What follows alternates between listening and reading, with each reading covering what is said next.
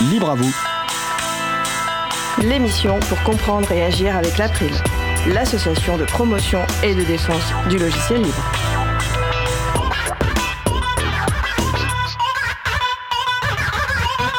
Bonjour à toutes, bonjour à tous. C'est le cœur en joie que je vous retrouve dans l'émission Libre à vous, l'émission qui vous raconte les libertés informatiques. Au programme du jour, numérisation et justice sociale avec Hubert Guillot, journaliste spécialiste des systèmes techniques et numériques. Ce sera le sujet principal de l'émission. Avec également au programme la chronique de G, encore un nouveau Fairphone et aussi en fin d'émission la chronique de Xavier Berne, découvrez le droit d'accès aux documents administratifs. Cette émission Libre à vous est proposée par l'April, l'association de promotion et de défense du logiciel libre. Je suis Frédéric Couchet, le délégué général de l'April. Le site web de l'émission est libreavou.org. Vous pouvez y trouver une page consacrée à l'émission du jour avec tous les liens et références utiles et également les moyens de nous contacter. N'hésitez pas à nous faire des retours, nous poser toutes questions. Nous sommes mardi 19 septembre 2023. Nous diffusons en direct, mais vous écoutez peut-être une rediffusion ou un podcast. À la réalisation de l'émission, elle doit être un peu stressée car c'est sa première. Présidente de l'April aux multiples talents, elle était notamment ce week-end sur le stand de l'April dans l'espace numérique de la fête de l'UMA. Libraire de son métier et par passion, on la croise souvent avec son écharpe et ce mardi, ce mardi elle est derrière la console numérique pour sa première régie, avec accompagnée de mon collègue Étienne Gonu. C'est Magali Garnero. Bonjour à vous. Salut à tous. Nous vous souhaitons une excellente écoute. Cause commune, la voix des possibles, 93.1 FM et en DAB+, en Ile-de-France. Partout dans le monde sur causecommune.fm et sur l'appli Cause Commune. Pour participer à notre conversation, 09 72 51 55 46 et aussi sur causecommune.fm, bouton de chat, salon libre à vous. J, auteur du blog BD Grisebouille, vous expose son humeur du jour, des frasques des GAFAM au mode numérique, en passant par les dernières lubies anti-internet de notre classe politique, et l'actualité en est pleine aujourd'hui d'ailleurs. Il partage ce qui l'énerve, l'interroge, le surprend ou l'enthousiasme, toujours avec humour, l'occasion peut-être derrière les boutades de faire un peu d'éducation populaire au numérique. Bonjour J. Bonjour. Alors le thème de ta chronique du jour, c'est encore un nouveau Fairphone C'est ça. Alors salut à toi public de Libre à vous et bonne rentrée. Euh, me voici donc de retour pour une deuxième année de chronique qui parle de numérique. Euh, si je fais le bilan de la première année, j'ai parlé de plein de trucs, de la pub sur Internet, des fractures et du numérique, des batailles sémantiques entre digital et numérique, de chat GPT et sa schlingue, petite blague de prout hein, pour bien démarrer l'année, et puis plein d'autres trucs comme le chiffrement ou GNU Linux. En gros, des sujets de société et des, choses plus techniques, très axées sur le logiciel, le software. Par contre, je n'ai quasiment jamais abordé l'aspect hardware, le matériel, qui est pourtant littéralement la base du numérique. Un élément de hardware qui est sans doute le plus répandu aujourd'hui, probablement plus que l'ordinateur personnel maintenant, c'est le smartphone. Ou plutôt l'ordiphone, hein, parce que smart, ça sous-entend que le téléphone est intelligent, alors qu'un téléphone, comme un ordinateur, c'est complètement con, hein, ne l'oubliez pas. L'intelligence artificielle, ça n'est pas intelligent.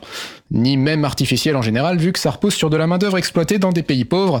Mais je vais pas vous refaire ma chronique sur ChatGPT et sa fouette. Bref, le hardware en numérique, pour ne rien vous cacher, c'est souvent crade. Et je ne parle pas de votre écran de téléphone dégueulasse, tapissé de vos grosses traces de doigts bien grasses et de vos bactéries d'oreilles. Non, le matériel numérique est malheureusement souvent un désastre sur deux points, écologique et humain. Écologique, évidemment, avec en premier lieu l'extraction de terres rares et la consommation d'énergie nécessaire à la fabrication des terminaux. Terminaux à la durée de vie de plus en plus limitée. Et j'insiste sur la fabrication car c'est surtout ça qui a un coût écologique non négligeable, bien au-dessus des cas d'usage. C'est d'autant plus vrai que l'écran est gros. J'en parlerai peut-être plus en détail une autre fois, mais supprimer vos mails pour la planète, en vrai, ça sert pas à grand chose. C'est surtout du greenwashing de la part des grosses entreprises du numérique qui, à part ça, ne voient aucun problème à vous faire racheter un téléphone neuf et des télé 4K tous les deux ans, ce qui est plusieurs ordres de grandeur au-dessus du stockage des mails en termes de coût écologique 1. Et bien sûr, l'autre côté crade du numérique, c'est l'aspect humain.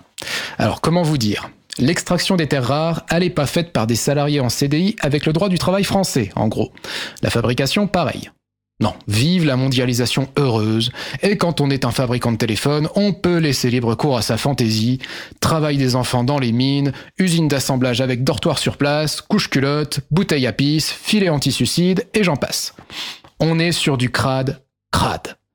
Et comme dans toutes les mécaniques bien huilées, il y a toujours un type pour venir mettre son grain de sel, son grain de sable, pardon, qui va tout faire capoter. En général, un gugus un peu illuminé qui va dire euh, euh, mais quand même, euh, ce serait bien de genre, euh, je sais pas, traiter correctement les êtres humains. Utopiste. Ah, le genre à vouloir faire du commerce équitable. non mais je te jure, il y en a qui planent à 300 mètres. Mais bon, même dans le numérique, on a des tentatives dans ce sens, et la plus connue est sans doute le Fairphone, Fair comme dans Fair Trade, le fameux commerce équitable.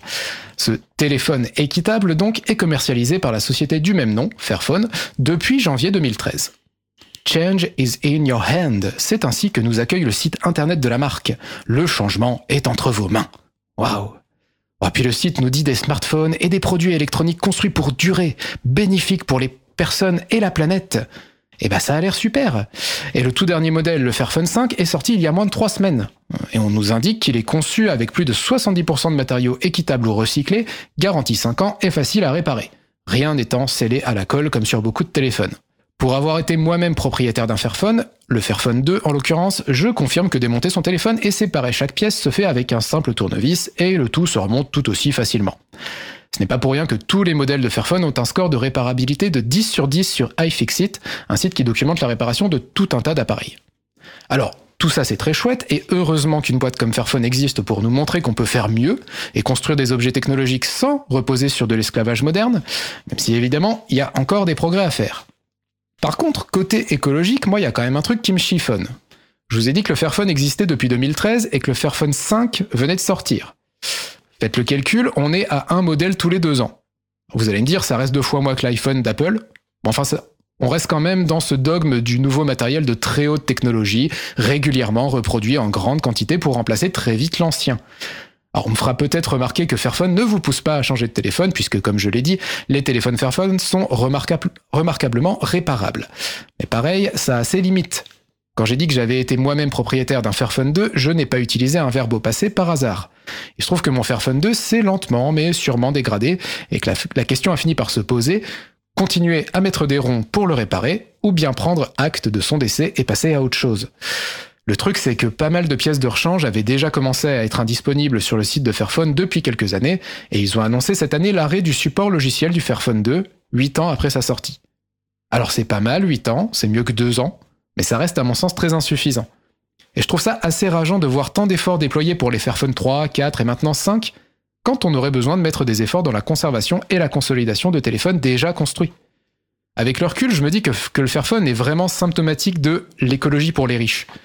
Oui, parce que le Fairphone 5 coûte quand même 700 euros. Hein. faut déjà pouvoir les sortir. Mais surtout, je parle d'écologie pour les riches parce que ça participe à cette idée qu'on va pouvoir continuer à tout faire comme avant, à surconsommer dans tous les sens, juste en payant nos gros joujoux technologiques plus chers pour les payer au juste coût écologique et humain. Évidemment, c'est pratique parce que quand t'as de la thune, bah ça t'inquiète pas plus que ça. Je le dis avec d'autant plus d'assurance que moi-même, quand j'ai acheté mon Fairphone 2, à l'époque à seulement 500 euros, j'avais un salaire de développeur de 3000 balles net par mois, alors oui, c'était confortable pour moi d'acheter un Fairphone et de me dire dans un coin de ma tête, bon bah c'est bon, là j'ai fait le job. Alors qu'en vrai, on a besoin de réduire drastiquement les émissions de CO2 sans même parler de la consommation de ressources non renouvelables. Et pour ça, un nouveau téléphone tous les deux ans, même équitable, même gentil, ça sera pas possible. C'est comme la voiture électrique, c'est sympa pour donner bonne conscience à la minorité de la population qui pourra se la payer, mais si on doit remplacer toutes les bagnoles thermiques par de l'électrique, désolé, ça passera pas à l'échelle. Et c'est marrant d'ailleurs parce que ce côté écologie pour les riches versus écologie pour les pauvres, je l'ai aussi expérimenté quand j'ai dû remplacer mon, mon Fairphone 2. Bon, je me considère pas comme pauvre, hein, parce que j'ai pas mal d'épargne, mais maintenant je ne suis plus un G à 3000 euros par mois, mais auteur indépendant à plutôt 900 euros par mois. Autant dire que foutre 500 euros dans un téléphone neuf, même équitable, je le fais plus aussi facilement. Alors qu'est-ce que j'ai fait? Bah j'ai pris du reconditionné. Alors, c'est du Huawei, hein, c'est pas du tout équitable ni que dalle, c'est de la daube, à tout point de vue. Mais bah, quelque part, je me dis qu'écologiquement, ça a plus de sens de réutiliser quelque chose de déjà produit plutôt que de continuer à faire tourner la machine à construire de nouveaux trucs. Alors bien sûr, ça a ses limites. Hein. Le reconditionné ne marche que parce que des gens ont acheté des trucs neufs avant. Et en général, quand ces mêmes gens reconditionnent leurs objets, c'est pour en racheter des neufs derrière. N'empêche que pour avoir un vrai impact écologique et social, comme d'habitude, en définitive, ça ne peut pas venir de gestes isolés comme de s'acheter un petit Fairphone pour se sentir bien dans ses pompes. Et attention, hein, c'est très bien de vouloir se sentir bien dans ses pompes, à condition de ne pas surestimer l'impact global. Le vrai impact écologique et social, il ne peut venir que d'une transformation du fonctionnement de l'économie où l'on minimiserait collectivement la production dans l'optique de tout faire durer beaucoup plus longtemps. Un fonctionnement qui serait conditionné aux capacités écologiques et humaines et non plus dicté par le besoin de croissance infinie. Bref, un fonctionnement qui ne serait plus, j'ai tenu toute la chronique sans dire le mot, remarquez l'effort, capitaliste. Voilà. Oui, bah désolé, c'est le mode de fonctionnement qui domine le monde. Au bout d'un moment, quand on creuse un peu, on y trouve la source d'un sacré paquet de problèmes. Voilà, sur ce, je souhaite quand même du succès au Fairphone parce que vu la merde dans laquelle on est, on prend toutes les bonnes initiatives, on n'est pas en position de faire les difficiles. Mais si vous avez le choix, faites durer vos appareils, achetez du reconditionné et surtout saisissez les moyens de production, évidemment. Allez, salut camarades. Bah écoute, euh, merci camarade G. Euh, en complément de ton, ta, ta, chronique, je vais renvoyer les auditeurs et auditrices à l'émission euh, 181, donc euh, 181, avec Agnès Crépet, qui était donc est, responsable de l'équipe informatique et de la longévité logicielle chez Fairphone, dans laquelle elle a abordé un certain nombre des sujets que tu as évoqués au tout début de ta chronique. Donc vous allez sur libravou.org slash 181. C'est l'émission, c'était la dernière émission de l'été de la saison précédente, le 4 juillet 2023. Donc en tout cas, merci. Euh, je rappelle que donc G est auteur de, et dessinateur de bande dessinée. Son site c'est grisebouille.net et vous avez bien compris que pour soutenir son travail, il a besoin de sous. et donc il y a un petit bouton soutien sur grisebouille.net. Merci G, puis à la prochaine. Merci. On va passer au sujet. On va faire une pause musicale. Après la pause musicale, nous parlerons de numérisation et justice sociale. En attendant, nous allons écouter Revel par Shelby Mary. On se retrouve dans 3 minutes 30. Belle journée à l'écoute de Cause Commune, la voix des possibles. Cause Commune 93.1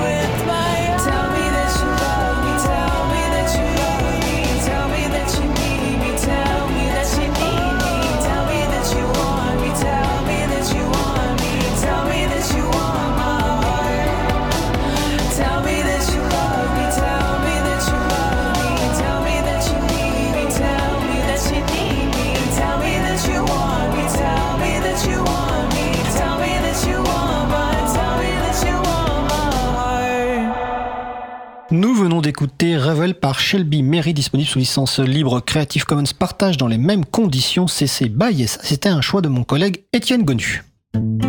Retrouvez toutes les musiques diffusées au cours des émissions sur causecommune.fm et sur libreavoue.org. Libre à vous, libre à vous, libre à vous. L'émission de l'April sur les libertés informatiques. Chaque mardi de 15h30 à 17h sur Radio Cause Commune, puis en podcast. Nous allons passer au sujet principal.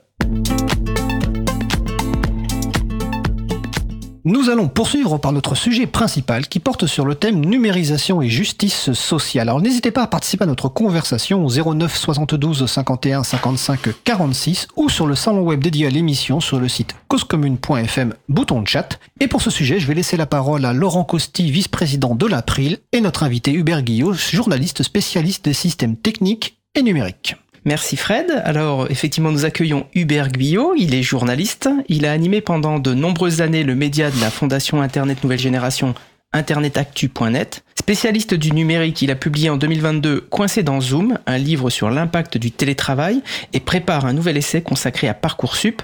Il travaille également à un nouveau média consacré aux enjeux du numérique sur la société dans le droit fil finalement de 20 ans de vulgarisation sur ces sujets. Est-ce que tu veux bien un peu compléter ton parcours euh, Hubert s'il te plaît? Bon, bah, bonjour à tous, mais non, non, il est très bien.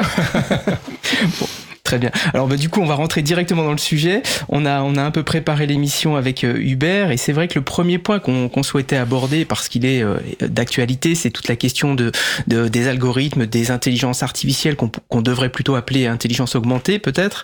Euh, alors un des arguments le plus souvent mis en avant jusqu'ici pour critiquer les pratiques de collecte massive de données de la part des grandes entreprises de la big tech était leur objectif de profiler les gens pour rendre la publicité plus efficace. Avec l'avènement des modèles de langage comme ChatGPT fin 2022, on est en droit de se demander si la collecte de données n'avait pas aussi comme objectif de préparer et de consolider les bases de données nécessaires à l'apprentissage de ces nouveaux outils. En effet, maîtriser de tels outils et, être en avant sur les concurrents confère, on le voit bien, un pouvoir certain. Euh, donc du coup, selon toi, euh, alors l'introduction est un peu, un peu, un peu lourde, mais selon toi, la focalisation entre autres des communautés libristes sur la lutte contre la collecte de données à des fins publicitaires a-t-elle empêché de voir ce qui se préparait du côté de ce que l'on appelle un peu trop globalement IA Autrement posé, cette question pourrait être aussi comment se fait-il que tout cela a jailli fin 2022 alors que ce sont des travaux et des enjeux de société qui existent euh, finalement depuis des années?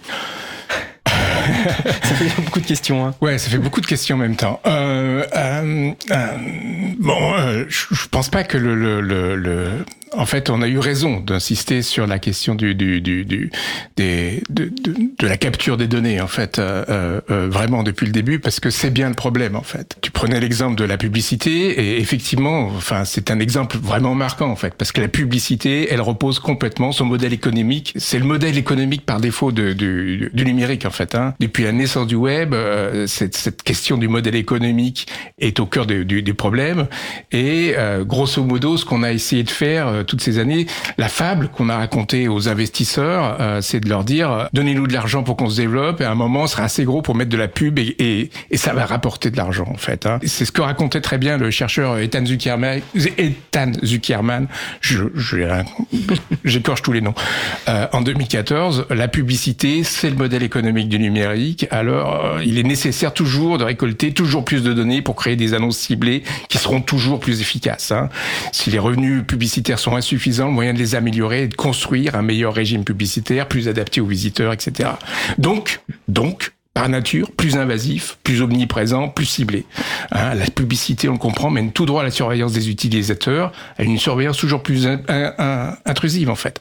Bruce Schneier, le grand spécialiste de la sécurité, dit exactement la même chose hein, quand il dit que la surveillance est le modèle d'affaires de l'Internet et on est vraiment dessus. Le but, c'est de vous faire cliquer, pas de vous faire réfléchir. Euh, ça favorise une forme de centralisation, vraiment, euh, euh, pour atteindre des publics toujours plus larges. Et enfin, ça renforce la personnalisation dans une forme où chacun est très, très isolé. Il y a dix ans, quand Zuckerman commence ses propos sur la, pub, euh, il révèle qu'il a été l'un des inventeurs de la fenêtre pop-up. En fait, euh, à l'époque, il n'était pas encore chercheur, il était développeur, euh, et c'est lui, entre autres, qui a mis au point cette petite fenêtre pop-up. Il s'en est excusé, hein, et il pensait pour lui qu'à cette époque, que la fenêtre pop-up était un moyen, en fait, de, de, de rendre cette solution, euh, euh, de, de rendre le web plus accessible, alors que les gens ne savaient pas vraiment ce que c'était et ce que ça allait euh, produire, en fait. C'était un moyen pour lui de permettre aux gens de pouvoir accéder, en fait, au, au web d'une manière gratuite, vu que la fenêtre pop-up, c'est la pub, hein, vraiment. Ce qu'il raconte, en fait, vraiment, c'est que euh, lui, en fait, ce qu'il imagine, c'est que passer ce premier modèle, les gens, on, on passerait à un modèle qui serait plus respectueux des données des utilisateurs, en fait. Or, ça n'a pas du tout été le cas. Euh, C'était même euh, effectivement le, le, le, le, contraire. On voit bien aujourd'hui, même euh, nous sommes de plus en plus contraints à devoir payer pour accéder aux services du web, en fait, mais pas avoir nos données personnelles euh, plus respectées ou sanctuarisées, en fait. hein. Euh, c'est la fameuse form- formule euh, si c'est gratuit, c'est vous le produit. Mais moi, comme je rajoute tout le temps, si c'est payant, c'est vous l'êtes, vous l'êtes toujours, en fait. hein. Même quand c'est payant, on est toujours le produit, bien souvent. Euh, Moi, je distinguerais, excuse-moi, je te, je te coupe, moi, je distinguerais quand même deux, deux gratuités. hein. Il y a une, gratuité un peu, euh, enfin, la gratuité des GAFAM, la pseudo-gratuité, qui est, qui est effectivement néfaste. Et puis, euh, souvent, quand même, une, une gratuité sincère chez, chez les libristes qui mettent à disposition des, des logiciels libres.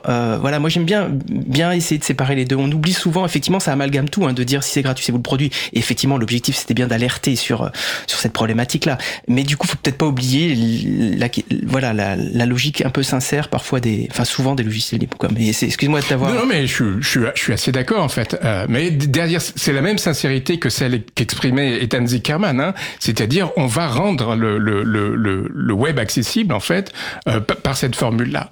Et en fait, c'est peut-être une des limites. Effectivement, ça l'a rendu plus accessible, euh, mais derrière, ce sont, euh, s'y sont inscrits en tout cas, des logiques qui sont un peu plus, un peu plus problématiques. Et la bannière pub est vraiment, euh, je pense, bon exemple. Quand elle naît en 94, c'est simple- simplement une image qui est posée sur le site web de Wired. Euh, et en fait, cette première image, on va calculer le nombre de gens qui vont cliquer dessus par rapport au nombre de gens qui se connectent sur cette page. Le taux à l'époque est faramineux, c'est 44% à peu près de gens qui cliquent sur cette publicité. Aujourd'hui, on n'est plus du tout dans ces taux-là et, dans ces domaines-là. La publicité est devenue euh, très envahissante, mais en même temps très très euh, très peu pro- productive économiquement parlant. Et bien évidemment, ça pose des tas de problèmes. Mais est né ici en fait pour moi euh, la surveillance même d'Internet. hein. D'un coup, on pouvait mettre une bannière et on pouvait surveiller les gens qui allaient cliquer dessus. Et on s'est mis à surveiller d'abord le nombre de gens qui sont qui cliquaient dessus, et après de plus en plus d'informations, typiquement depuis quel ordinateur ils se connectaient, quelle adresse IP, et on a continué à creuser en fait euh, ces informations, qui étaient les utilisateurs qui venaient, qu'est-ce qu'ils faisaient, d'où ils venaient précisément, etc. Et, et on voit bien que derrière cet affichage publicitaire euh, est né en fait euh, et s'est creusé toute la surveillance aujourd'hui euh, dans laquelle est, est, est coulé Internet. Excuse-moi, alors je te coupe aussi parce que ça me fait penser à, à une citation que j'ai retrouvée. On parlait de sincérité de la- et, de gratuité. Euh, j'ai retrouvé une citation de Larry Page et Sergey Brin, donc les cofondateurs de Google, qui en 98 euh, disaient Les objectifs du modèle économique de la publicité ne correspondent pas systématiquement à une offre de qualité pour les utilisateurs de la recherche en ligne. Nous pensons que les moteurs de recherche financés par la publicité seront intrinsèquement biaisés en faveur des annonceurs et répondront moins bien aux besoins des consommateurs. Effectivement, oui, oui, tout à fait. Et euh, ce qui est très amusant, c'est de voir combien ils se sont éloignés de leur euh, première mission ou de leur euh, ou de leur première conviction, en tout cas. Vraiment. Mais euh, aujourd'hui, enfin, la, la, la pub, c'est c'est vraiment euh, transformé. Hein. Euh, À chaque fois que nous agissons en fait sur Internet, euh, nous sommes catégorisés, etc. L'un des exemples que j'aime bien donner, en fait, c'est aujourd'hui, c'est quand vous regardez par exemple sur Instagram ou Facebook, comment vous êtes caractérisé par cette publicité. En fait, vous pouvez arriver à trouver euh, tout au fond de ces outils euh, les petits tags euh, qui vous sont renseignés et qui sont censés vous caractériser. Or, ces tags, en fait, donc ces, ces, ces moyens qu'on a de caractériser l'utilisateur, ils sont, c'est pas vous qui les déclarez. Ils sont calculés, ils sont inférés à partir de vos pratiques en fait. Euh, moi, typiquement, par exemple, sur ma page, euh, j'ai des trucs euh, qui sont renseignés comme quoi euh, j'aime le foot. Mais J'aime pas du tout le foot, en fait, quoi.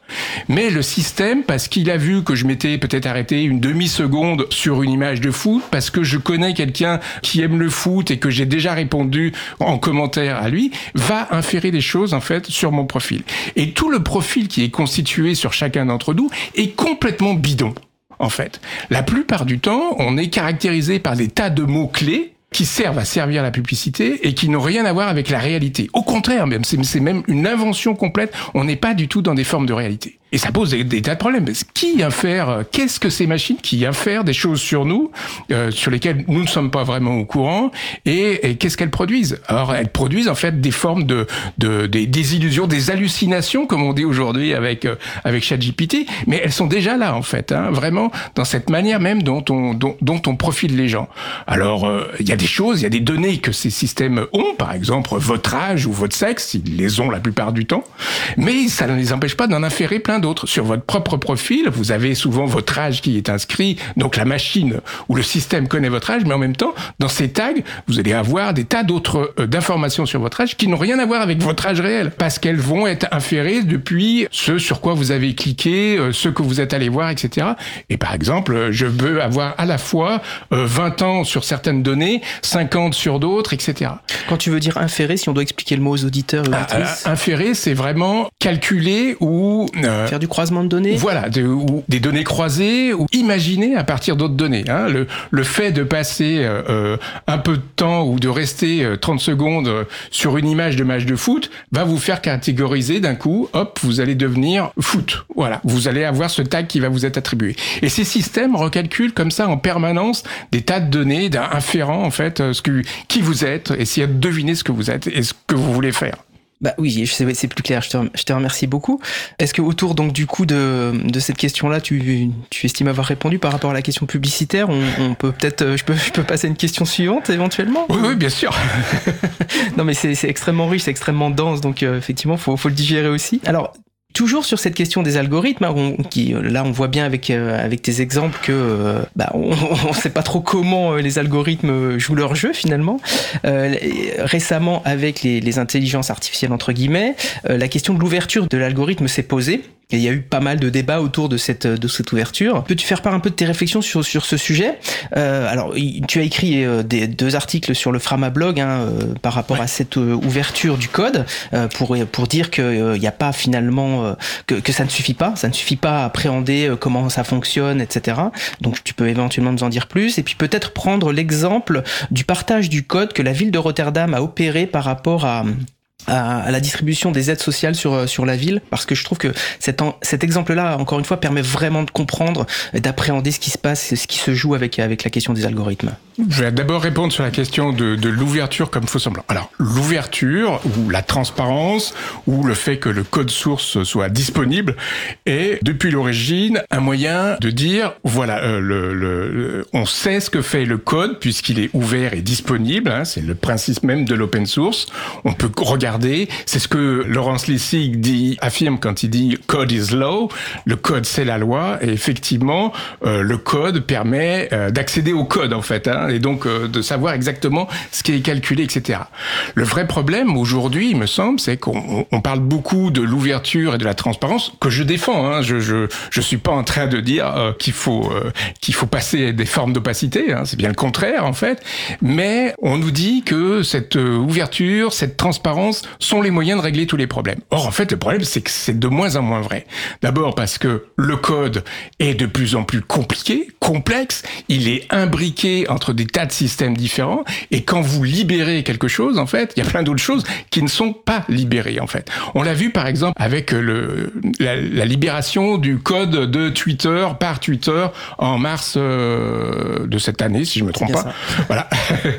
Euh, et d'un coup, on allait avoir toutes les réponses euh, sur le fonctionnement de Twitter. En fait, on n'a pas beaucoup de réponses, en fait. D'abord parce que Twitter n'a pas libéré tout le code, loin de là, il en a libéré que certaines parties qui permettent d'avoir certains bouts d'informations, mais il y en a plein d'autres en fait qui nous échappent. Oh, ça pose en fait un vrai problème. La réponse qu'on a tendance à dire, c'est il faut la transparence et la transparence suffira. J'ai de plus en plus moi tendance à dire que euh, effectivement euh, cette transparence idéale ou idéale, elle serait formidable. Le problème c'est qu'elle devient de plus en plus difficile en fait. Moi je, je parle de plus en plus aujourd'hui de le- le- on- est dans un système qui n'est non pas transparent mais qui est translucide. On a l'impression de voir ce qui se passe, mais en fait pas vraiment. Et c'est très très compliqué euh, parce qu'on on veut continuer à, à ce que cette transparence soit effective en fait. On voudrait la pousser, on voudrait que les choses nous soient euh, complètement lisibles, claires et déterminées. Et en fait, bah, c'est pas le cas. Et euh, en fait, pour moi, la, la- la transparence ne suffit pas. C'est- C'est-à-dire que on va pas pouvoir dire bon bah finalement je vais publier le code et ça va suffire. En fait, il faut mettre la transparence au cœur. Et il faut commencer par elle, en fait. Si on veut vraiment rendre les choses transparentes, il faut commencer par la transparente. Et ça doit être, elle, le cœur de, et de l'activité et de tout ce qui est publié autour. Alors, bien souvent, en fait, la transparence vient après. Finalement, on publie le code derrière et, euh, et ça va aller. Conditions nécessaires mais insuffisantes. Voilà. Alors il me semble que j'avais aussi lu un, un souci dans, dans l'article que tu avais écrit, alors Ouais. je, je pense que c'était là, mais euh, il y avait aussi le fait que, outre effectivement le code, il y avait la question de la base de données, sur quelle base de données on se base, et sur les critères effectivement qui euh, alimentent euh, l'algorithme, enfin sur les critères qui finalement font que l'algorithme choisit telle ou telle chose, et finalement ces critères-là, euh, ils sont sans cesse euh, Donc finalement on va analyser un algorithme à un instant T, et puis l'instant d'après, euh, a priori, euh, on, peut avoir changé des paramètres. Ouais, ouais, tout à fait. Quand Twitter publie son code, c'est un fichier euh, statique en fait. Hein, donc euh, le problème, c'est que Twitter, même par ses systèmes d'intelligence artificielle qui raffinent en fait en permanence la manière dont il propose les choses et qu'il les ajuste en permanence, en fait, ça change tout le temps. Au moment où il le publie, euh, son code est en fait déjà obsolète et les choses ont déjà changé. Donc aujourd'hui, par exemple, avec le Twitter Blue, on sait que le fait de s'abonner à Twitter en payant va vous favoriser en fait dans euh, dans Twitter et va vous rendre en fait plus visible. Alors euh, la pondération, ça serait de 2 à 4 fois supérieure à ceux qui ne sont pas abonnés. Et on voit en fait que ça va certainement bien plus vite. Aujourd'hui, quand vous avez encore Twitter, ce que je vous que je vous souhaite pas, mais qui est parfois encore un petit peu utile, euh, bah, vous voyez très bien que bah, vous ne voyez plus les gens en fait avec auxquels vous êtes abonné et vous voyez de plus en plus ces comptes qui ont payé pour euh, euh, et qui viennent en fait euh, jusqu'à vous. Et c'est ce que Cory Doctorow appelle l'emmerdification des, des, des réseaux sociaux. Dans les réseaux sociaux, on suit des gens en fait, c'est à eux qu'on veut avoir accès. Et en fait, ces systèmes algorithmiques les transforment complètement, tant et si bien que vous n'avez plus accès aux gens que vous suivez et vous avez deux tiers de pubs et trois quarts de comptes de gens qui ont payé et donc qui vont vous être sursollicités. Merci. Alors du coup, on peut, on peut euh, re- reparler de Mastodon, hein, qui, euh, qui avait un, un peu fait parler de lui euh, au moment du rachat de Twitter, mais c'est vrai que c'est un système alternatif décentralisé, euh, donc on peut que vous encourager à vous renseigner sur cette solution alternative. Euh, je continue sur euh, sur les intelligences artificielles, toujours entre guillemets, hein, puisqu'on pourrait encore une fois débattre pendant des heures. tu Oui, vas-y. Ouais, alors, ah, je voudrais qu'on parle de Rotterdam.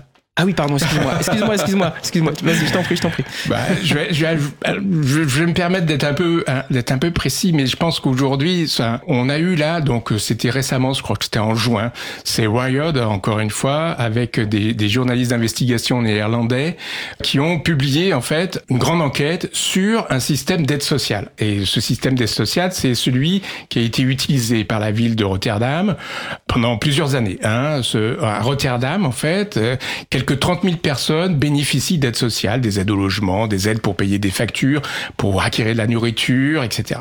En 2017, la ville a déployé un nouveau système de lutte contre la fraude aux allocations mis en place par Accenture. Et le système génère un score de risque sur tous les bénéficiaires de l'aide sociale selon des critères assez problématiques puisqu'il prend en compte l'âge, le sexe, la maîtrise du néerlandais. hein. En 2021, la ville de Rotterdam a suspendu ce système après avoir reçu un audit euh, sur celui-ci Et en fait, euh, il- euh, commandé par le gouvernement, Wired et Lighthouse ont obtenu l'algorithme ainsi que les données d'entraînement. Et c'est assez rare en fait. Hein. La plupart du temps, sur tous ces vastes systèmes, on n'a pas les, codes et on n'a pas non plus les données d'entraînement. Or là, ils ont pu avoir accès aux deux. Donc ça leur a permis en fait de reconstruire le système et de le tester pour essayer de comprendre en fait comment cette machine essayait de détecter la fraude en fait. Ce que disent les journalistes, c'est que euh, cette machine est avant tout une machine à soupçon. hein.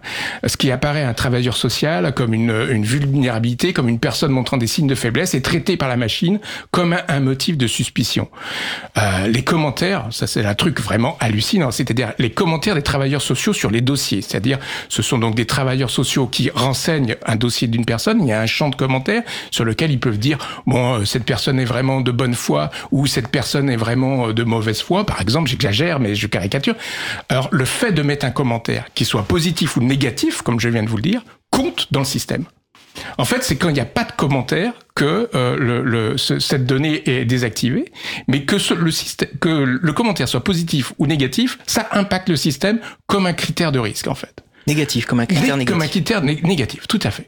Et il y a plein de choses comme ça, en fait, euh, quand on regarde euh, ce système dans le détail, et c'est ce qu'ont fait ces journalistes. Hein. Il y a quelques 315 variables pour essayer de calculer un score de risque. Euh, et alors, il y a des variables qui vont se substituer à l'ethnicité, hein, notamment le fait qu'à Rotterdam, les bénéficiaires de l'aide sociale doivent parler le néerlandais ou montrer qu'ils font des efforts pour y parvenir. Euh, L'indication de la langue matérielle ou le fait de vivre avec des colocataires peuvent également servir de substitution en fait à, à ces calculs. Et l'indication de la langue maternelle a été reconnue comme problématique par la Cour des comptes néerlandaise. Hein. Mais c'est n'empêche que euh, en fait ces, ces systèmes essayent, comme on le disait tout à l'heure, d'inférer en fait euh, des choses. Ce qu'on voit vite en fait euh, dans, dans tous ces critères, c'est que sur toutes ces variables, certaines sont bien plus problématiques que d'autres en fait et conduisent à des scores plus élevés. Par exemple, le fait que vous soyez euh, une femme célibataire avec des enfants va être corrélé à un facteur de risque supplémentaire. Or, quand on demande à la ville de Rotterdam ou au système d'aide sociale, est-ce que vous avez plus de fraude chez les femmes seules avec des enfants ou pas, ils sont incapables de répondre. Mais le système, lui, c'est ce qu'il va mettre en avant et c'est ce qu'il va regarder en fait. Et c'est ce- à partir des données qu'il a appris, c'est là où il va pointer des problèmes. La même chose sur les personnes d'origine étrangère qui parlent des langues différentes. Par exemple, il semblerait que le système arrive à calculer euh, selon des tas de langues différentes. Il y aurait certaines langues qui seraient plus corrélées à un critère de risque que d'autres. Euh, voilà. Et, et c'est ça qui se passe quand on regarde vraiment le fonctionnement des systèmes dans le détail. Et ce qu'on ne fait pas assez, en fait. Aujourd'hui, des tas de systèmes d'aide sociaux sont développés de partout. On en a en France. Là, on a un très bon exemple d'un- système à l'étranger, mais il y en a plein partout. Ça fait une dizaine d'années, euh, la chercheuse Virginia Eubanks, qui a commencé, en fait, euh, ses travaux sur ces systèmes dans un livre formidable qui s'appelle Automating Inequality, l'automatisation des inégalités, a montré, en fait, que ces systèmes étaient partout défaillants.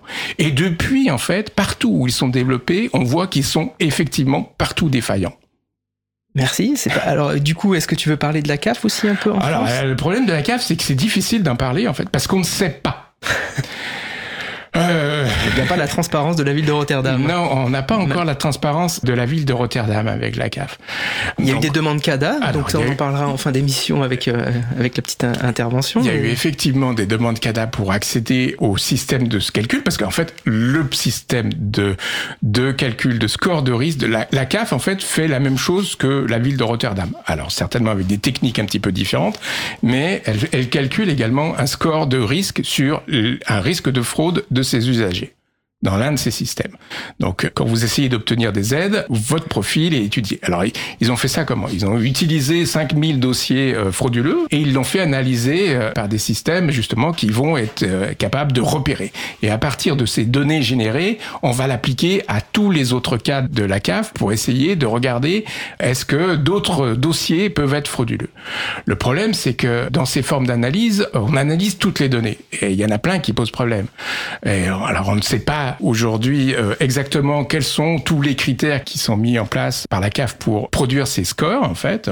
On, a, il y a effectivement eu des demandes CADA, notamment par la candidature par la quadrature du net, pardon. et- Donc, et demande par- de documents administratifs. hein. voilà, des demandes de documents administratifs pour accéder en fait à euh, au code en fait et au système de scoring euh, des gens. Il y a une autre association qui est très en force sur ce sujet, c'est la petite association Changer de Cap, qui a fait un rapport absolument excellent euh, vraiment sur ces questions, en montrant les difficultés dans lesquelles étaient les gens par rapport à ces systèmes de scoring. Mais malgré tout, on ne sait pas grand-chose de ces systèmes de scoring pour l'instant, parce que le code n'est toujours pas euh, public et ce qu'a reçu en fait la quadrature, ce sont de vieilles versions du système en fait de la CAF, parce que en- la CAF s'en justifiant en disant mais on peut pas vous donner accès à la version actuelle parce que sinon les gens vont pouvoir le contourner. Or les gens qui sont Ils dans vont des pouvoir s'en servir pour, con- pour contourner le, le- le système. voilà, alors, les gens qui sont dans des difficultés C'est on sûr, vont avoir du certain, mal oui. à, à- à- à- à les contourner. Par exemple, juste pour prendre un exemple, le, le système a identifié que le fait de se connecter à son espace CAF plus d'une fois par mois serait problématique. Or, euh, bien évidemment, quand vous analysez toutes les données, le système va trouver des tas de- des tas d'inférences, des tas de des, tas de problèmes en fait. Or, le fait de se connecter plusieurs fois par mois à son espace CAF, c'est souvent parce que vous avez un problème d'argent qui ne vient pas ou vous attendez un versement, etc. et que vous ne l'avez pas. Comment en fait est-ce qu'on se retrouve avec des tas de critères qui sont et l'enjeu c'est d'interroger en fait les critères qui sont mis en place en fait. Est-ce que ces critères sont justes? Est-ce qu'on a le droit de les prendre en compte? Comment ils sont pondérés? comment ils sont pondérés par rapport à d'autres, etc. Bon, pour l'instant, c'est un petit peu le, le- le- euh, euh, nébuleux autour autour de, de ce que fait la CAF. Ce que disent les, chercheurs du, domaine euh, comme euh, Vincent Dubois, par exemple, c'est vraiment que on, est dans un système où en fait, bah, les plus pauvres sont les plus surveillés, mais d'une manière assez logique en fait. Quand vous avez euh, des versements qui viennent de, ces systèmes sociaux, pour la plupart des gens, en fait, il n'y a pas de problème. Ils ont un salaire fin de mois, les choses sont très très régulières, etc. Le problème, c'est dès que vous sortez de ces formes de régularité, en fait, dès que vous n'avez plus de salaire tous les mois, vous avez des salaires variables toutes les semaines, etc. Tout ça génère en fait automatiquement des formes de, De la donnée, de euh, la de donnée, surveillance, des alertes, des trucs. Ah bah tiens, il n'a pas un profil normal, etc. Et on voit bien que plus vous êtes dans des systèmes qui sont un petit peu euh, difficiles, donc par exemple le RSA, ce sont des contrôles tous les trois mois et non pas une fois par an euh, euh, comme d'autres. Donc plus vous allez avoir tendance à calculer des données euh, et donc des erreurs qui sont considérées trop souvent comme des fraudes et qui vont être problématiques en fait. Merci. Alors du, du coup, la CAF, l'histoire de la CAF, ce sera à suivre. Peut-être que tu reviendras dans, dans quelques, quelques mois. Euh, je vais repasser la parole à Fred pour, euh, pour la pause musicale. Eh bien, merci Laurent, merci Hubert. Nous allons donc écouter Trébor par Ciboulette Compagnie, un choix excellent d'ailleurs de Laurent Costier. On se retrouve dans 2 minutes 30. Belle journée à l'écoute de Cause Commune, la voix des possibles. Cause commune 93.1 Je suis un tout petit auquel il manque deux ou trois pages, mais aucune trace de ces dernières mystères. Il y a tant et tant d'années, quelqu'un me les a déchirés, transformés en hélicoptère par terre. Je perdis mes définitions, fus dépourvu de quelques noms, telle une roulée, je tombais ouvert un soir d'hiver. Terme technique, pas de panique, je suis là pour la phonétique. Dites adieu à vos misères, mes frères. Je fais le bonheur des cruciverbistes, parfois même certains artistes puissent en moi leur vocabulaire. Vipère. Mes ancêtres furent brûlés vifs par des seigneurs peu réceptifs à tous ces bibliothécaires Chez moi vous trouverez des canons, je vous abrège les illustrations. Quand je me promène, je sors couvert, pervers. Je suis parfaitement relié, un jeune homme toujours bien rangé.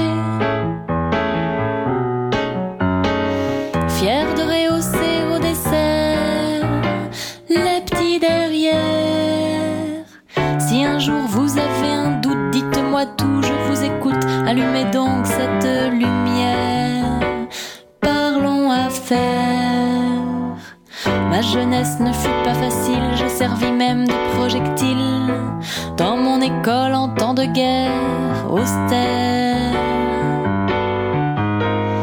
Les enfants ne m'aimaient pas trop, ils me surnommaient le dico. Choisir mon nom fut une sévère galère. Nathan, mon père, ne trouvait pas ma mère la rousse s'écria J'achète ce nom, il va te plaire. Robert, il va te plaire. Robert.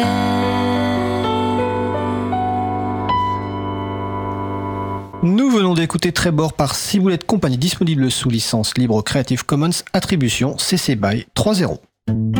Retrouvez toutes les musiques diffusées au cours des émissions sur causecommune.fm et sur libreavoue.org. Libre à vous, libre à vous, libre à vous. L'émission de l'April sur les libertés informatiques. Chaque mardi de 15h30 à 17h sur Radio Cause Commune, puis en podcast. Alors nous allons poursuivre le sujet principal qui porte sur le thème de la numérisation et justice sociale avec Laurent Costi, vice-président de l'April et notre invité Hubert Guillot, journaliste spécialiste des systèmes techniques et numériques. Merci Fred. Alors on va continuer. On parlait d'intelligence artificielle ou intelligence augmentée, ce qui serait sans doute un terme plus adapté. On a vu quand même une, espèce de, peur panique hein, vis-à-vis de l'IA quand elle a débarqué fin, fin 2022. Alors première question, est-ce que euh, cette peur est justifiée selon toi? Et puis, est-ce que c'est pas aussi parce que pour la première fois dans le monde du travail, euh, les professions intellectuelles se sentiraient un peu menacées, alors que pour une fois, les ouvriers, euh, le travail manuel serait euh, serait peut-être moins moins impacté par euh, par cette euh, entre guillemets invention. Et puis complémentairement, euh, si tu peux expliciter aussi la tendance que l'IA a à nous cantonner finalement à des, des logiques de superviseur. J'avais j'avais lu ça dans un des articles que tu avais écrit, je sais plus, je pourrais le citer. Enfin, je l'ai, je l'ai- on le mentionnera sur la page de l'émission, bien sûr. Mais voilà, cette notion de superviseur, je la trouvais extrêmement intéressante parce qu'elle illustre bien ce que ça peut provoquer finalement l'arrivée de l'arrivée de l'IA aussi. Alors, la- la- la- cette, euh, cette grande peur à laquelle on est confronté, effectivement, hein, euh, aujourd'hui, elle se, elle se cristallise certainement parce qu'elle adresse euh, euh, d'autres types de professions que, que celle d'avant, une menace qui est plus sur les, les, les CSP plus plus euh, que les, les CSP moins. Je pense que ça, c'est c'est effectivement assez juste. Moi, je suis un peu hermétique quand même au discours rassuriste qui vise à nous faire croire qu'il faut pas s'inquiéter, euh, que l'enjeu c'est pas la disparition de l'emploi mais sa transformation, etc.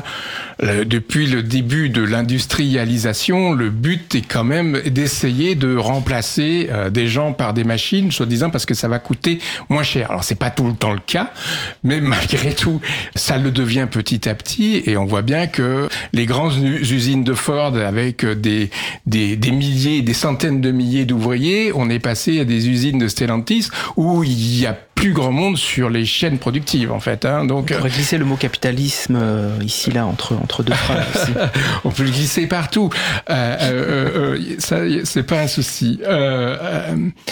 Euh, euh, donc il y a quand même bien un but du jeu. Hein. C'est essayer de nous remplacer ou essayer de voir si euh, les machines peuvent pas faire le travail à notre place pour moins cher que nous. Voilà. Sans Ça- se mettre en grève en plus. Hein. sans se mettre en grève, etc. Bon, alors le vrai, la vérité, c'est que ça marche pas si bien que ça, que euh, souvent les machines défaillent et qu'il faut faire autrement, d'où le fait que, comme dit Antonio Cassilli, euh, il faille aller voir des petites mains pour faire de l'IA euh, à Madagascar, euh, taguer des, des, des, des images, euh, taguer des propos et en fait permettre justement à ces inférences dont nous parlions tout à l'heure euh, euh, de, de, de, de, pouvoir être rendues euh, productives. Mais je pense que je suis assez d'accord avec euh, ce que dit le, sociologue euh, Juan Sebastián Carbonell dans son petit livre Le futur du travail, euh, qui est paru en 2022. C'est plus qu'un grand remplacement par les machines. Malgré tout, ce qui nous attend, c'est notre prolétarisation par les machines. hein. L'avenir du travail ressemble bien plus à un monde euh, désintégré qu'intégré, à une ordre de micro-entrepreneurs sans salaire minimum ni protection.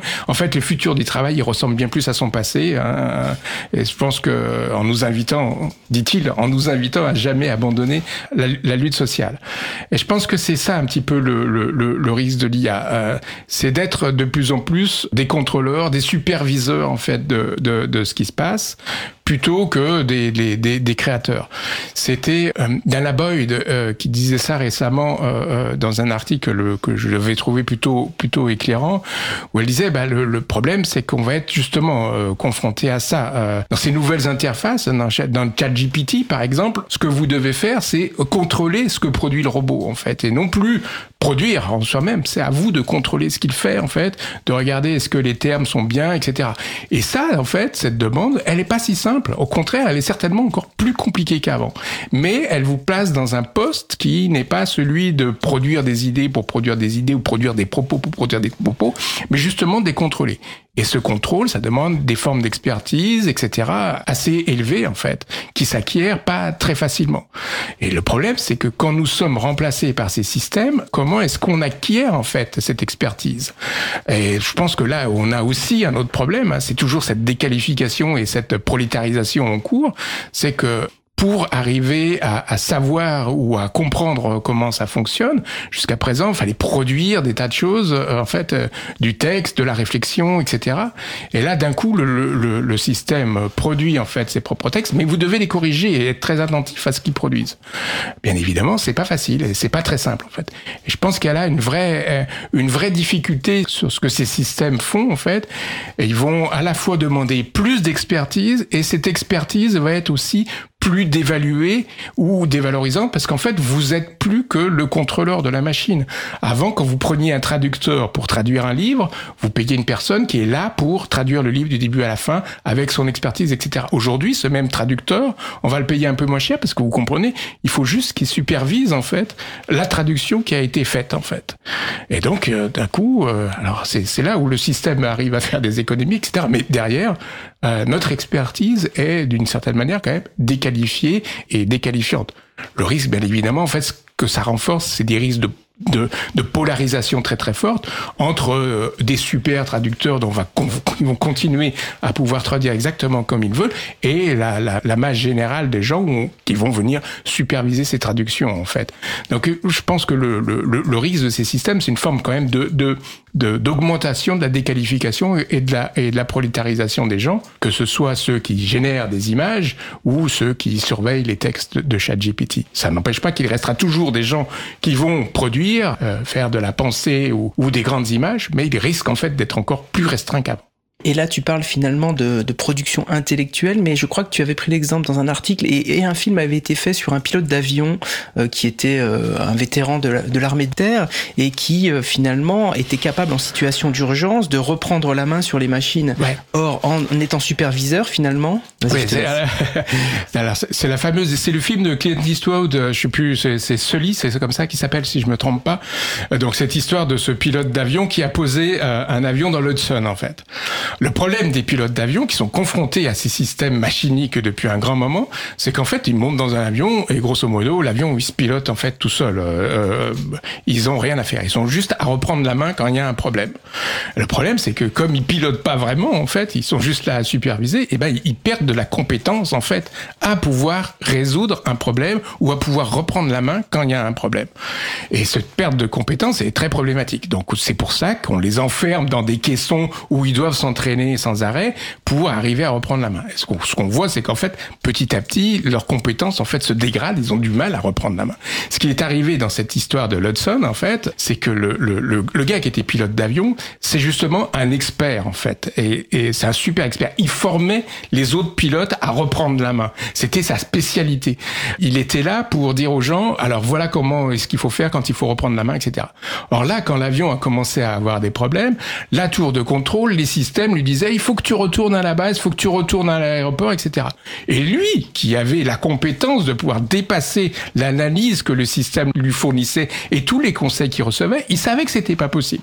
Et donc, il a pris un choix que tout le monde, que la tour de contrôle lui, lui déconseillait, etc., et que plein d'au- d'autres pilotes n'auraient pas pu faire. Il a dit, je vais le poser sur l'Hudson, c'est le seul endroit qui est dégagé, etc. Et c'est ce qu'il a fait. Les gens sont sortis, il a pu les, ils ont pu être sauvés, etc. Mais il l'a fait parce qu'il avait, en fait, une énorme compétence, une énorme expertise là-dessus. Ce qui n'aurait pas pu être fait autrement. Et c'est ça le, le, le, risque de ces systèmes, c'est qu'en fait, ils nous enlèvent nos expertises et ils nous empêchent demain de pouvoir être plus réactifs. Vous avez la même chose sur la voiture autonome, voilà, euh, qui se conduit toute seule, et quand il faut reprendre la main parce qu'il y a un problème, souvent c'est là que le problème se déclenche encore plus. Mer- Merci parce que je pense que cet exemple-là, il illustre bien justement ce vers quoi on peut on peut tendre outre effectivement euh, ce dont tu parlais, à savoir euh, la déqualification et puis euh, la perspective pas forcément très rose de de, l'avenir du monde du travail, mais bon, en tout cas voilà, merci. Je trouve que ça ça, ça éclaire. Je te propose d'essayer de- d'aborder un peu les questions alternuméristes, je sais pas comment on dit. J'avais préparé quelques questions, on va essayer d'échanger parce que je trouve que que ça peut concerner un peu un peu les communautés libristes. Donc, alors c'est vrai que longtemps les communautés libristes à leur début ont laissé penser, ou en tout cas euh, ça, ça, ça a été perçu comme tel, que le logiciel libre était la solution à tous les soucis que le numérique privateur avait généré et que c'était la voie incontournable pour aller vers un numérique plus éthique. Les quatre libertés du logiciel libre devaient en effet permettre de limiter les monopoles, de libérer les utilisateurs et les utilisatrices. Avec les années et la sagesse, le logiciel libre est plutôt désormais posé comme condition nécessaire mais non suffisante, ce qu'on évoquait tout à l'heure. Alors, est-ce que euh, tu partages un peu ce regard? On l'a, on l'a déjà un petit peu évoqué tout à l'heure. Et le cas échéant, qu'est-ce qui manque au logiciel libre et à ses communautés pour être connu, reconnu et adopté plus largement selon toi? Question difficile. Alors, cette question qu'on que posait comme l'alternumérisme, ça s'inspire d'un livre. hein. Euh, Je pense qu'il faut qu'on qu'on- qu'on le signale. Je vous invite à le livre. Moi, c'est un livre qui m'a marqué. Ça s'appelle Contre l'alternumérisme. Ça a été publié en 2020 à la lenteur et c'est signé Julia Lenae et Nicolas Alep. Euh, C'est un petit livre difficile à trouver. Enfin, non, il a été réédité il y a peu de temps, donc euh, vous allez pouvoir le trouver assez facilement. Et c'est un livre justement qui, sa question centrale, c'est de se dire, en fait, euh, face à la technologie, le but c'est d'être plus radical qu'on ne le croit. On ne la fera pas euh, devenir plus respectueuse des gens en proposant des formes euh, d'alternatives qui sont euh, d'être plus éthique, euh, d'être plus responsable, d'être plus transparente. Ça ne suffira pas à la rendre euh, plus vertueuse. Je caricature un peu Oui, le propos. je, je peux prendre deux citations en fait que j'avais relevées du coup euh, effectivement qui montrent bien à quel point il y a, y a, il y a peu d'espoir selon les personnes qui ont écrit ce livre-là. Donc j'avais noté se réapproprier l'usage des dispositifs numériques en bout de chaîne ne change rien à l'ensemble du système technicien, c'est ce que tu viens de dire. Ou autre citation, effectivement, comme l'ont pointé nombre d'alters numéristes, nous passons bien souvent plus de temps à combattre les mythes et promesses du numérique qu'à faire avancer une autre feuille de route pour le numérique. Alors c'est là où je suis un peu en décalage avec eux, c'est que eux sont contre toute forme d'altérité ou d'alternative en tout cas.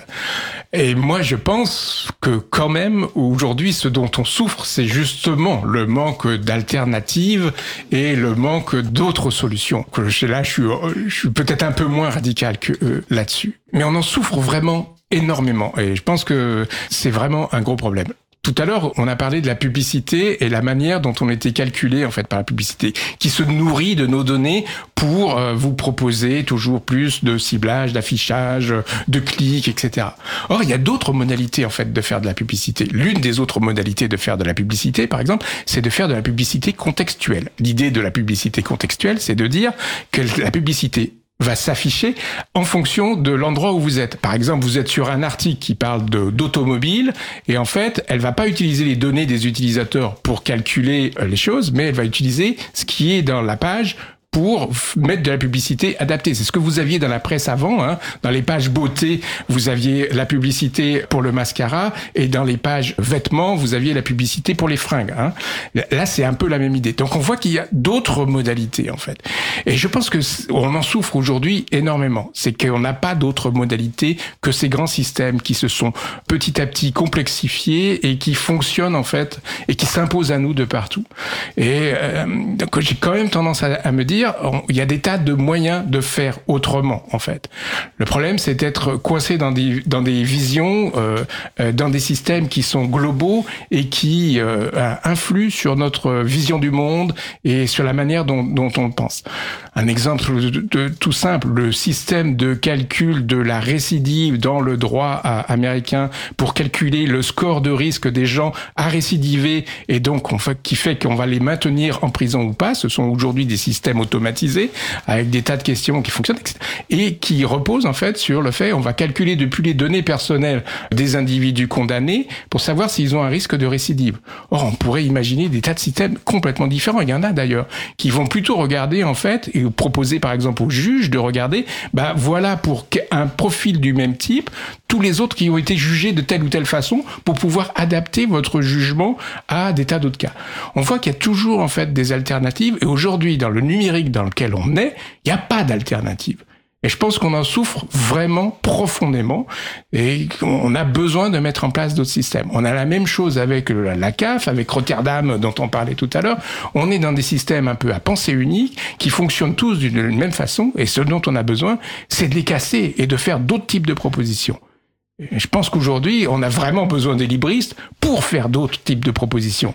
Mais il faut que, effectivement, sortir des logiques dans lesquelles euh, nous sommes et les proposer autrement, en mettant la transparence au corps, euh, la liberté, l'égalité, la justice sociale au cœur de ces systèmes. Aujourd'hui, on n'y est pas.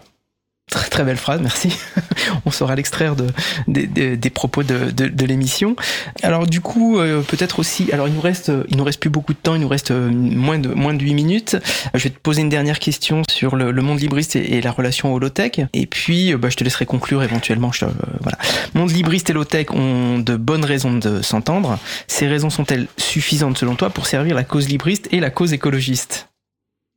On peut, on peut l'espérer en fait. Euh, donc euh, euh, le low tech, c'est, si je résume rapidement, c'est histoire de dire qu'il y a une alternative au high tech, donc au, au- à ces grands systèmes, c'est de faire des systèmes peu gourmands en données, peu gourmands en forme de calcul, peu gourmands en matériel, etc. On voit que c'est une, c'est une vraie piste, mais c'est une piste qui est à l'antipode de tout ce qui se développe aujourd'hui. On y est très très loin en fait. Et la, ma grande difficulté, c'est de se dire, est-ce que c'est une réponse qui peut avoir des formes de, de, de, est-ce qu'on est-ce qu'on est-ce qu'on peut trouver en fait là-dedans des, est-ce que ce sont des vraies réponses ou est-ce que ce sont des réponses qui ne peuvent rester que marginales en fait? C'est une question sur laquelle je n'arrive pas vraiment à, me décider. J'ai quand même l'impression qu'on est dans des propositions qui risquent de s'enfermer dans leur marginalité par rapport à ces grands systèmes qui se développent partout. J'aurais tendance à dire je pense que c'est vraiment important, effectivement, de développer des alternatives qui soient plus responsables, plus équitables, plus soucieuses de, ce qu'elles font.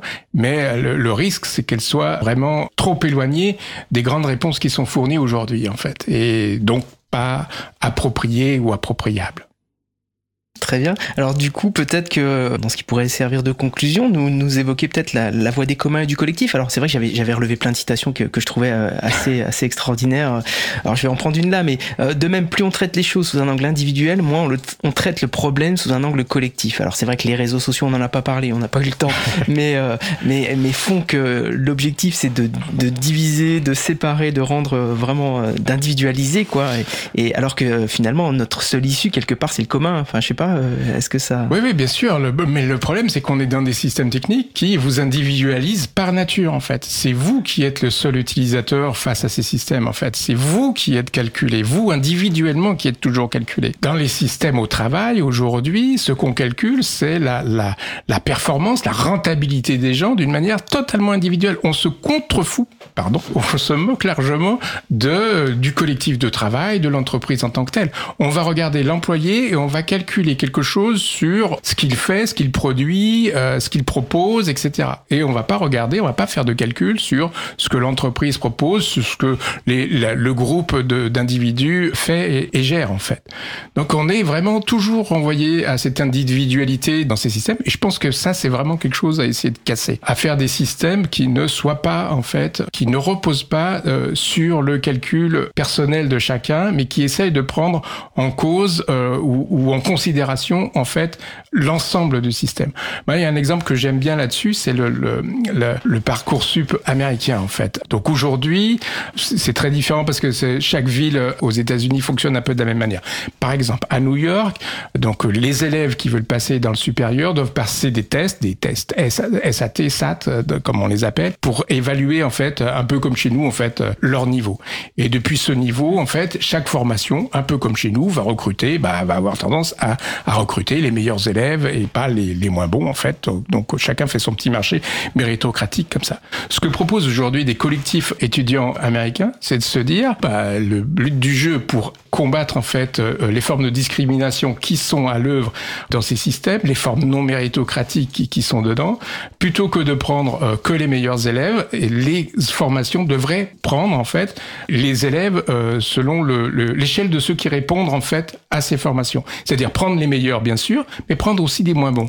Et en fait, voilà, de distribuer la chose plutôt que de l'individualiser. Je pense que voilà, il y a, il y a des tas de pistes comme ça. Le problème en fait, c'est de faire advenir ces différences et ces autres pistes en fait. Euh, alors il, te re- il reste 2-3 minutes là, je te laisse euh, conclure, dire, euh, dire les choses que tu aurais oublié de dire et que, qui te semblent extrêmement importantes.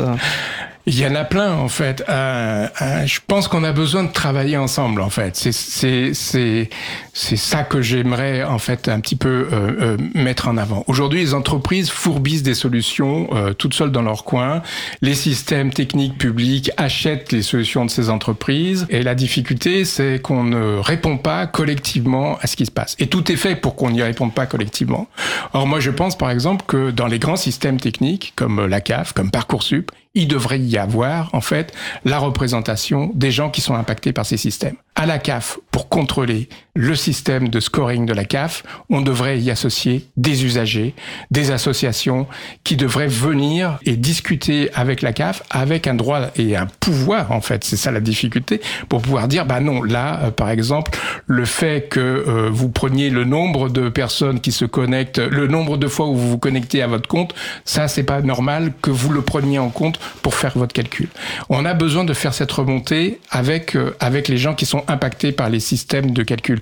C'est ce que disent depuis longtemps les associations de handicap, c'est pas pour nous sans nous. C'est-à-dire que vous ne pouvez pas décider de ce qui nous impacte sans nous y associer. On doit être là. Et je pense qu'aujourd'hui, dans tous les grands systèmes de technique et de calcul qui se mettent en place, on a besoin d'y associer les utilisateurs. Il n'est pas normal que, alors, vous voyez, Parcoursup a un comité d'éthique qui fait un très bon travail d'ailleurs, mais il n'y a pas dans ce comité d'éthique de représentants des étudiants, des professeurs, etc. Et il y a besoin en fait de ça. Il y a besoin que euh, toutes les remontées qu'il peut y avoir autour des problématiques de Parcoursup soient entendues. Et voilà. Moi, je pense que voilà, ça c'est un vrai levier pour moi, c'est de faire que dans tous les grands systèmes, les gens aient une place et une place à cette table pour en discuter. Bah alors du coup, je vais, je, vais, je vais quand même reprendre une citation que j'avais relevée avant de repasser la parole à Fred. Trop souvent, la prospective n'invite pas les bonnes personnes à sa table. Ouais, c'est ça, c'est tout à fait. On, est- euh, on fait de la réflexion, on fait de l'expertise entre nous et on, on a vraiment besoin d'y associer les utilisateurs et les gens qui sont impactés par les calculs. Moi, ma grande formule, c'est de dire on peut pas calculer des choses sans inviter les calculer à la table. Merci beaucoup Hubert, on va en moi. rester là aujourd'hui. Il y a encore plein plein de choses à dire, on te réinvitera. Bah, si, si, bah, tu es d'accord Je reviens la semaine prochaine. C'était justement la question de Marie-Odile. Excellentes idées, excellent intervenant. Quand reviendra-t-il? Alors, pas la semaine prochaine parce que l'émission est déjà prévue, mais bientôt. En tout cas, je remercie Laurent Costi, vice-président de l'April, pour la préparation et l'animation de ce sujet, et notre invité Hubert Guillaume, journaliste spécialiste des systèmes techniques et numériques. Et toutes les références qu'on a citées sont sur le site de libreavou.org. Je vous souhaite une belle fin de journée. On va faire une pause musicale. Après la pause musicale, nous entendrons la chronique de Xavier Berne, Découvrez le droit d'accès aux documents administratifs. En attendant, nous allons écouter L'état Jujual par The Frick Fandango Orchestra. On se retrouve dans 3 minutes 30. Belle journée à l'écoute de Cause Commune, la voix des possibles. Cause commune 93.1 Il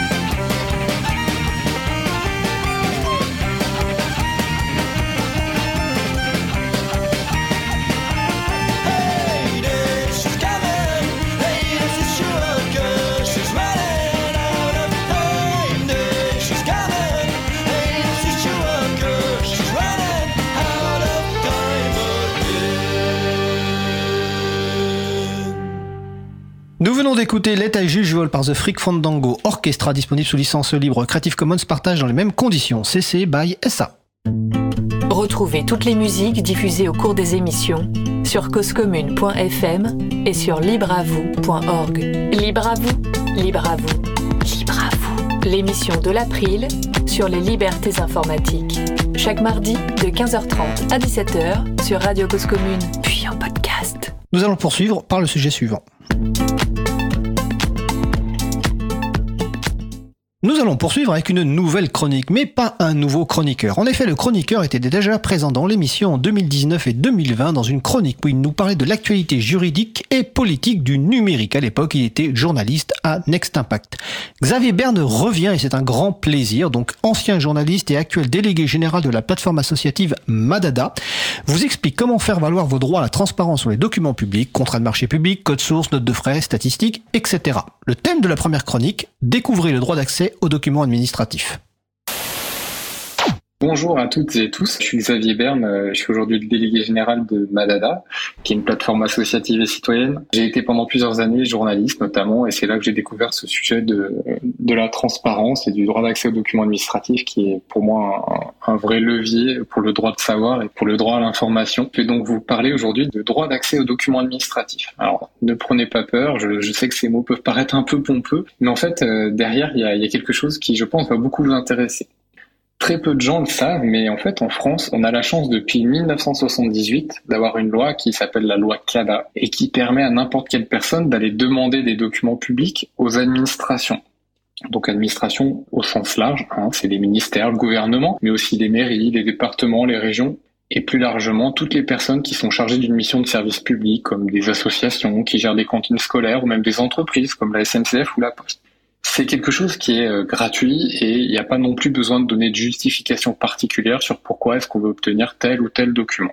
Une fois qu'on a dit ça, vous allez me dire ok, c'est sympa, ça a l'air euh, joli, mais concrètement, ça va me servir à quoi?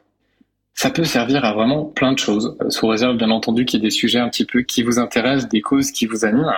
On va commencer sur des choses qui potentiellement sont très anecdotiques. Je sais qu'il y en a par exemple qui ont demandé les menus qui ont été servis à l'Élysée lors de réception par le président. Voilà, ça peut paraître assez simple, mais si on reste sur ce sujet des menus, on peut aller rapidement, en fait, en réalité, sur des choses bien moins anecdotiques. Vous pouvez, par exemple, aller demander les menus de cantine scolaire, pourquoi pas sur une longue période, afin de vérifier à quelle fréquence les enfants mangent plutôt des brocolis à la place de frites. Et je pense que si, euh, par exemple, vous êtes une association qui plaide pour une consommation raisonnée de viande rouge, demander tous ces menus vous permettrait d'avoir des données chiffrées sur les produits qui sont proposés aux enfants et ainsi de suite. On peut dérouler encore un petit peu la pelote de laine et que ce soit à l'Elysée ou dans les cantines scolaires, vous pouvez aussi demander toutes les factures qui ont été payées au titre des achats de produits. Et s'il s'agit carrément de marché public, alors là, vous avez le droit de connaître toutes les exigences qui ont éventuellement été posées par l'administration. Est-ce qu'il y a eu une demande pour des produits bio, végétariens? Quelles offres ont été reçues? Pour quel prix? Comment est-ce qu'elles ont été sélectionnées? Et on voit bien que de la question anecdotique de ce qu'ont pu manger Emmanuel Macron et ses homologues, on peut rapidement basculer sur des enjeux de santé, voire carrément d'environnement, même des enjeux de finances publiques. Donc voilà, je prends un petit peu de temps, c'est ma première chronique sur ce sujet, mais j'avais envie de vous expliquer un petit peu ce qu'était le droit d'accès pour vous montrer en fait que c'est une vraie mine d'or, notamment pour les journalistes, les chercheurs, mais aussi un petit peu pour des personnes qualifiées d'activistes et notamment euh, ceux qui œuvrent dans le milieu associatif et j'espère que la question que vous vous posez tous maintenant, c'est OK, mais alors comment est-ce que je fais ça? Parce qu'en pratique, c'est quand même extrêmement simple. Envoyer une demande, vous pouvez le faire ça par mail, par courrier, tout simplement. Il n'y a pas forcément besoin de faire de recommander. Il n'y a pas de forme particulière autre que celle d'usage commun. Et si vous voulez vous simplifier la vie, je vous invite même à utiliser notre plateforme associative et citoyenne, Madada, donc vraiment comme ça se prononce, M-A-D-A-D-A, et qui propose pour le coup, vraiment on vous prend par la main et on vous propose de sélectionner l'administration à laquelle vous souhaitez envoyer votre demande, et après on vous renvoie vers un formulaire de demande qui est pré-rempli, vous avez juste à préciser en fait le ou les documents que vous souhaitez obtenir et vous cliquez sur envoyer et on s'occupe du reste pour vous. Et l'objet de ce premier tuto, donc euh, j'y viens, c'est savoir comment a été prise une décision publique grâce au droit d'accès aux documents administratifs.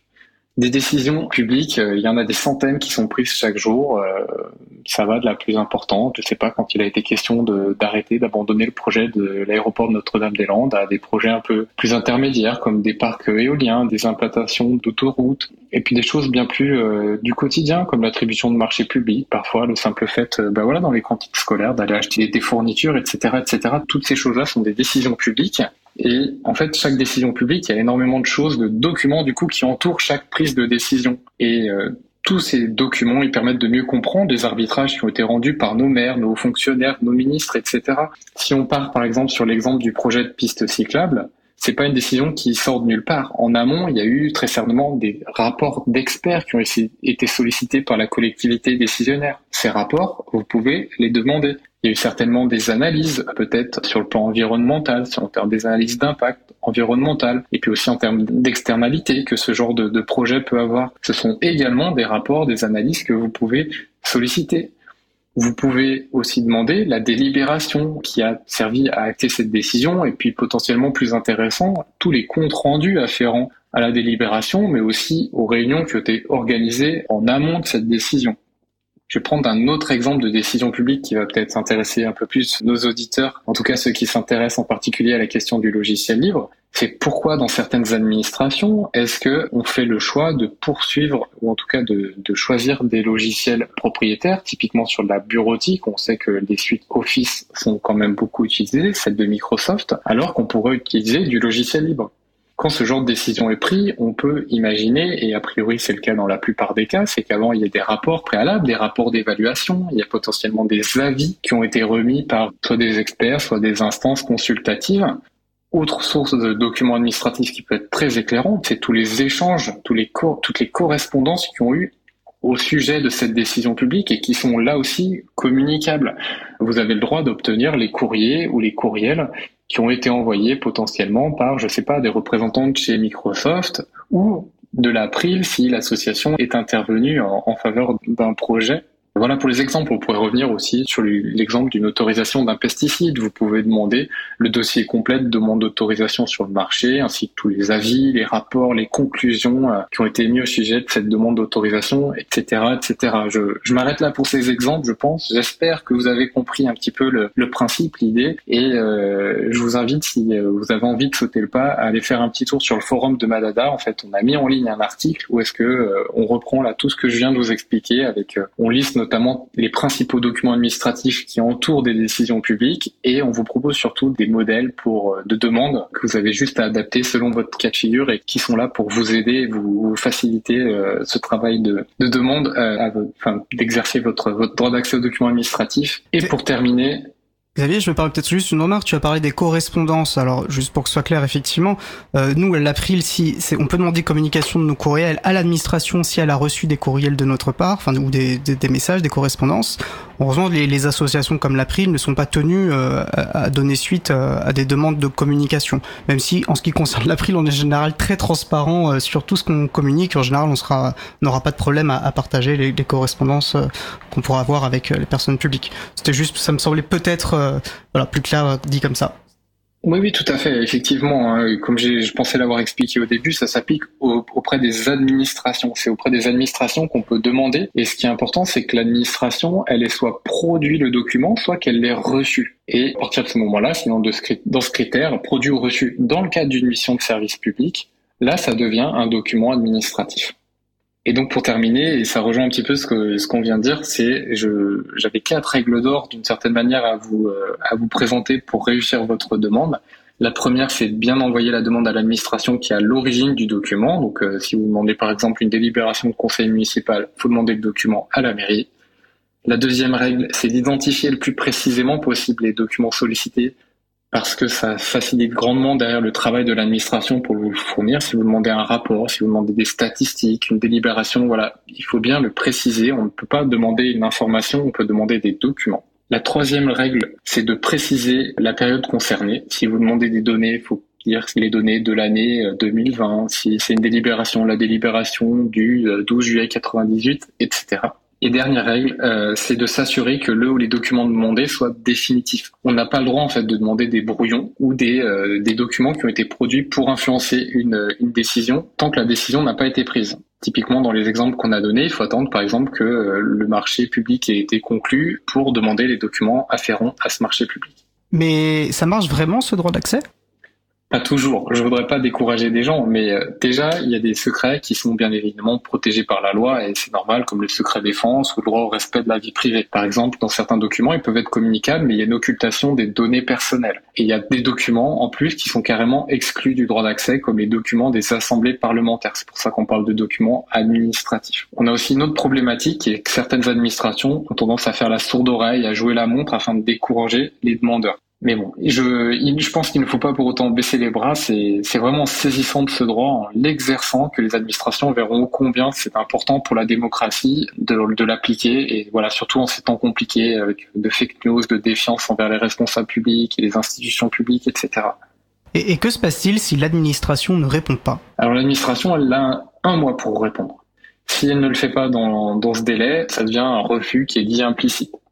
Et que le refus soit implicite ou explicite, euh, derrière, le, la personne peut demander, peut, peut contester en fait le refus devant la, commission d'accès aux documents administratifs, la CADA, d'où le nom de loi CADA. Et euh, en fait, ce- c'est une autorité administrative indépendante qui fait en quelque sorte office de médiateur. La CADA est, est saisie, c'est là aussi gratuit, hein, et, euh, et c'est assez facile. euh, et à l'issue d'une d'une procédure, la CADA dit si à ses yeux le document lui paraît communicable ou non. Et s'il est bien communicable aux yeux de la CADA, en principe, les administrations ont tendance à écouter la CADA et à fournir les documents qui ont été sollicités. Si c'est pas le cas, malheureusement, là, il faut saisir la justice et c'est une autre histoire parce que c'est bien plus euh, lourd en termes de procédure et pour le coup, il peut y avoir des frais, etc. C'est sûr. Alors de quoi vas-tu nous parler la, prochaine fois? Alors la prochaine fois, je vous expliquerai comment demander les documents qui entourent la commande publique et notamment des marchés publics. Et euh, j'en profite, je lance un petit peu en même temps un appel. Si vous avez des idées, des souhaits thématiques pour les prochaines chroniques, n'hésitez pas à me les transmettre. Allez, on fera le relais. Vous pouvez bien sûr nous contacter. Vous trouverez les adresses de contact sur libreavou.org.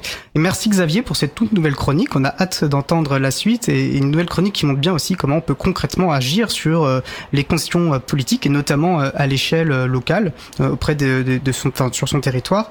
Et je vais aussi en profiter pour préciser que les demandes CADA, bah, c'est un outil dont on se sert sans modération à l'April, notamment pour agir, pour essayer de, faire lumière obtenir des informations sur le choix de certaines administrations, euh, certains ministères et en là je pense au ministère des Armées sur leur choix afférent par exemple à, Microsoft. euh, voilà pourquoi est-ce qu'ils ont, comment ils ont décidé de, de, privilégier euh, certaines solutions plutôt que d'autres?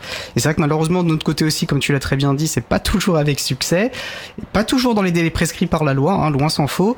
Mais une fois cela dit, ça nous a quand même souvent permis d'obtenir des informations utiles pour nos actions de plaidoyer.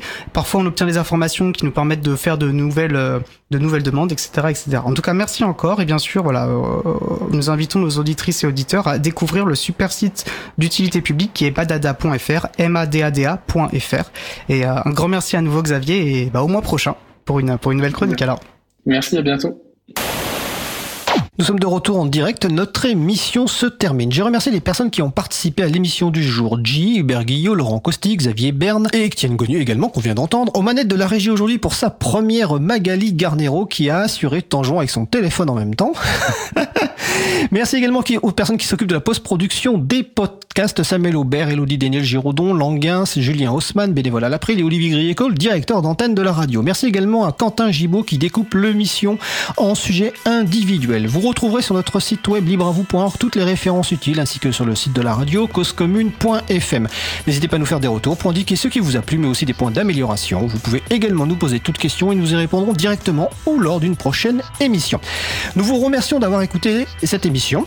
Si vous avez aimé l'émission, n'hésitez pas à en parler le plus possible autour de vous et faites connaître également à la radio Cause Commune la voix des possibles. À ce sujet, un geste peut-être à la fin de l'émission pour aider à l'existence de cette émission.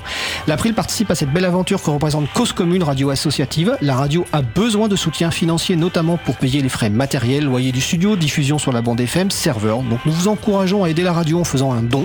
Toutes les infos utiles sont sur le site causecommune.fm. La prochaine émission en radio en direct mardi 26 septembre 2023 à 15h30. Notre sujet principal portera sur le DSA, le nouveau règlement européen sur les services numériques avec notre invitée Suzanne Verniol. Nous vous souhaitons de passer une belle fin de journée. On se retrouve en direct mardi 26 septembre. D'ici là, portez-vous bien.